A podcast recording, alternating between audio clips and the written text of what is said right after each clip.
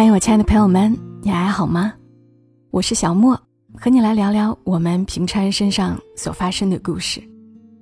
前几天有个刚生完宝宝两个多月的妈妈，在我的节目下评论，她讲述她目前的痛苦：每两小时要喂一次奶，还要面对丈夫的不耐烦和吼骂，让她特别累。她觉得自己可能抑郁了。看到这条评论的这几天。我总想象着他描述的这个画面，我也经历过做新手妈妈时崩溃的时刻，我也曾在那样的夜晚，写过很多绝望的话。我知道，不只是这个留言的妈妈正经历着这样的痛苦的深夜。我好希望，她的丈夫能够考虑她的情绪，能够看到她的辛苦，不要做压垮她的那最后的一根稻草。但寄希望于别人，常常是无用的，只有自己能熬过去。所以这期内容，我选择了作者燕羚羊，在他的公众号“燕羚羊”上发过的一篇文章，读给大家听一听。这篇文叫《愿此刻咬牙坚持的你，能熬过深夜的痛苦》。作者燕羚羊曾写道：“七月份。”我父母准备回家处理掉宅基地的事儿，父母是实在不愿意再跟那个毫不讲理的邻居再做邻居了，所以想卖掉祖屋，远远避开了事。但是如果不处理好宅基地的纠纷，就没人敢买我家房子。父母要打交道的人，是村里的村霸，他们看重一切现实的利益。唯独不看重道义、颜面和名声。其实，对方霸占掉的宅基地，按照市场折算下来，就一万多块钱。要去跟这样一家人为宅基地的事情掰扯清楚，免除买我家祖屋的人的后顾之忧，实在有点风险。当你面对的是一个完全不讲道理的人时，你根本不知道对方会为屁大点利益做出多么不可理喻的事儿。这让我有些忧心忡忡，很担心他们的安全，但我又拦不住。现在事情还没开始处理呢，父母已经为此吵了好几架，而我照例对此无能为力。他们一辈子都没有学会和彼此好好相处，以至于有时候我觉得他们就是最好的反婚教材。最近我女儿高烧刚好。又得了角膜炎，我带着他去看病，父母也说要跟着我出去逛逛。期间，我回办公室拿点东西，让他们在楼下等我。我下楼时刚好看到保安把他们从所坐着的台阶上撵开，说是那里不让坐。我刚想找保安理论，我父母却冲保安说：“啊，谢谢提醒啊，我们不知道这里不能坐。”我爸中风后腿脚已经不好使了，走路速度差正常人一大半。我妈呢，身体极虚弱，动不动就体力不济，走一会儿就要坐下来歇歇。他们拉着我走开的那一刻，不知道为什么，我忽然感到一种莫名的心酸，心里生出一种无力感。这种无力，也跟我赖以养活全家的本职工作有关。在一个行业待了整整十二年，期间的种种辛酸和委屈不足以言表。但到了要做抉择的时刻，委屈就像一个吹胀了气的气球，忽然就爆炸了。一个人的原生家庭就是一个人的宿命。我脑子里忽然闪过这句话，然后更觉心酸了。丧，丧的心情。一打开闸门，就一发不可收拾。我想起很多往事，工作的、生活的、感情的、父母的、孩子的，甚至陌生人的，顿时觉得很委屈，然后迎来了一场大哭。哭完，终于爽了。每个人的一生中都会有无数个觉得特别丧、特别委屈，觉得自己就是一个 loser 的时刻吧。哪怕在别人眼里，你已经如此强大而优秀，但总有那么一两个时刻，你会觉得自己的人生简直失败透顶，所有的挫败感都向你涌来，将你淹没。那些挫败感就像是病毒一样，最喜欢趁虚而入。你若免疫力低一些，立马中招。你会觉得自己像是一直走在无边的黑暗的隧道中，找不到出路，看不到光明，听不到回响。你根本不知道自己还要在暗夜中走多久，心中升起万千疑窦和茫然。前方有路吗？有光吗？纵然有，我的体能还够支撑我到那个时候吗？你会感到一种只有不慎掉入陷阱的困兽才能感觉到的悲哀，感受到那种近乎于你什么都做不了，做什么都无济于事，你只能乖乖等死的绝望。你摸不准自己的能量，看不清自己的位置，你不知道那些遥不可及的成功以及幸福。是不是只是一场传说？你用尽一生的力气也无法达到。你开始哭，想大哭一场，最终却可能被一个情绪正常的人打断。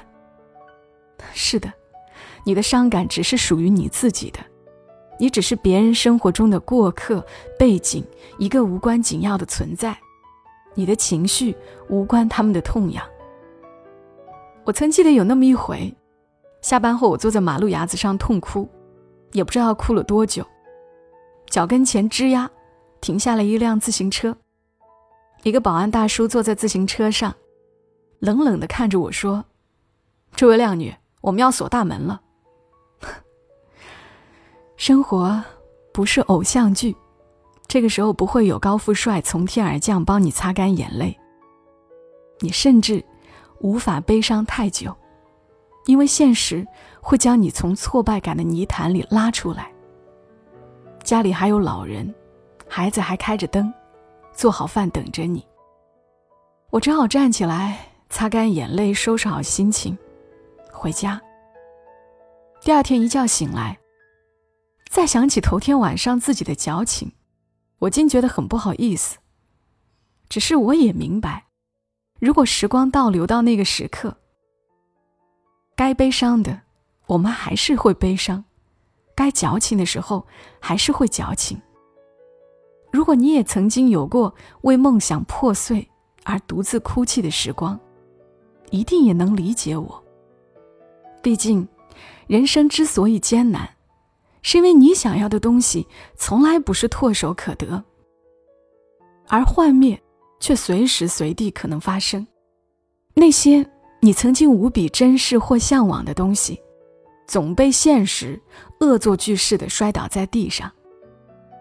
生活真的不是武侠小说，你我，也不是杨过和张无忌，一跌入谷底就能有运气遇到武林秘籍和盖世宝剑。总会有那么一两个瞬间，你觉得委屈、心酸、无能为力，却又只能咬牙坚持。也许是为感情。也许是为工作，也许是为家人的健康，也许是为人间不值得。反正总会有那么一两个瞬间。贫嘴张大明的幸福生活里，张大明说过这样两句话：如果有人枪毙你，没辙了；你再死，死就死了；如果没有人枪毙你，你就好好活着，没意思也得活着，别找死。仔细想想，谁的人生不艰难呢？受委屈，感到心酸，深夜痛苦，就是好好活着的一部分。我一个朋友，前段时间因为没能升职，跟我哭诉了一顿。次日，我问他：“你好点了吗？”他说：“天空飘来五个字儿，那都不是事儿。”但我知道，某时某刻，他定然是觉得委屈的心酸的。他想起来的绝不仅仅是升职这事儿，这只是一个触点。还有一个独生子朋友，在把父母都安顿到医院住院以后，忽然就绷不住了。这个大男人在医院门口抹眼泪，却越抹眼泪越多，止都止不住。那段时间，跟他谈了五年恋爱的女友劈了腿，而他的上司连续给他穿小鞋，他能怎么样呢？辞职吗？找前女友理论吗？医院里还躺着两个老的，需要他照料呢。人到中年，心会变硬一些，确切的说，会变麻木。麻木不全然是坏事，它是能保护我们自己的。一个人若是情绪触角太丰富，很容易形成内耗。而中年人没有那么多的时间和精力去和自己相处对话，因为外界有太多的事儿需要我们自己扛。所以没那么多时间矫情。可是中年人也有绷不住的时候，而且中年人的绷不住比少年人更显心酸。年少的时候，我们一哭，就可能有人哄；而到了中年，你要是哭，可能会被人笑话、被人利用。所以大多数人心里再委屈，面上也要强颜欢笑，以展示自己啥都能搞得定。没办法，你没有靠山。你自己就是山，没人给你兜底，你就是敌。也正是因为这样，一向以坚强姿态示人的中年人，若是忽然绷不住了，会让人更加感慨。某个凌晨，在郑州的街道上，一个中年男人蹲在地上，抱头痛哭。路人问及原因，他哽咽说：“我难受的很，我爸做四次化疗了，不见好。”趁着家人没在，才在这儿哭。家人在，我不敢哭。也许，人到中年还不是最苦的，更苦的还在后面。老年人若是心里觉得委屈，可能哭都哭不出来了，因为泪腺会老化，功能下降。若是哭得太厉害了，还会得眼疾。人生已经过半，死亡近在眼前。他们内心的凄凉，大概也是年轻人、中年人没法提前懂的。网友独木舟曾经说过这样一段话：“我也曾经真的希望委屈难受的时候，有个人站在我身后，告诉我该怎么对抗，告诉我有他在，我什么都不要怕。我的人生似乎从没有过这种时刻，需要的时候，该存在的人却不存在。”该怎么对抗，该怎么战斗，都是我自己的事儿。只有自己站在这儿，哪怕对面是成群结队的敌人。这应该不是他独有的体验，而是所有人都有过的心理体验。